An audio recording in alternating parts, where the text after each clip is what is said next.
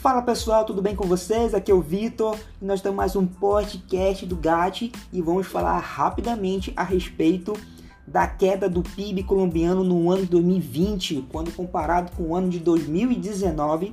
A queda foi a maior queda histórica de um ano para o outro, foi de 6,8% quando comparado com o ano de 2019, sendo que a economia colombiana no ano de 2019, comparado ao ano de 2018, havia crescido em torno de 3,3%.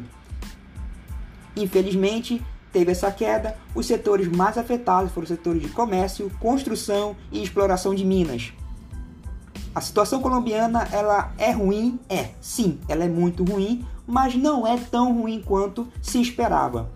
A queda, apesar de ser a maior desde o ano de 1975, a economia colombiana conseguiu se manter, conseguiu evitar fazer política de austeridade, né? não precisou chegar a esse ponto, que é a política de redução de despesa pública, conseguiu manter, conseguiu ainda, apesar da sazonalidade, é, ter um crescimento no segundo trimestre, no terceiro trimestre, mas no último trimestre acabou tendo um recuo de 3%.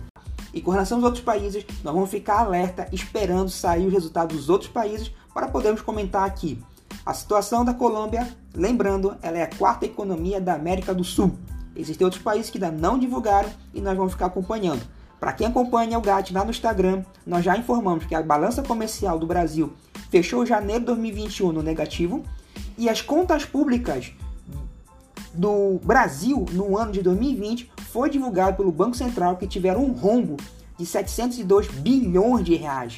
Repito, teve um rombo de 702 bilhões de reais. E mais para frente nós vamos estar comentando, voltando a esses assuntos e trazendo mais informações para você ficar atualizado, você ficar informado e você ficar preparado para que o mundo, como o mundo está se transformando e está pronto para encarar os riscos da economia e superá-los um a um.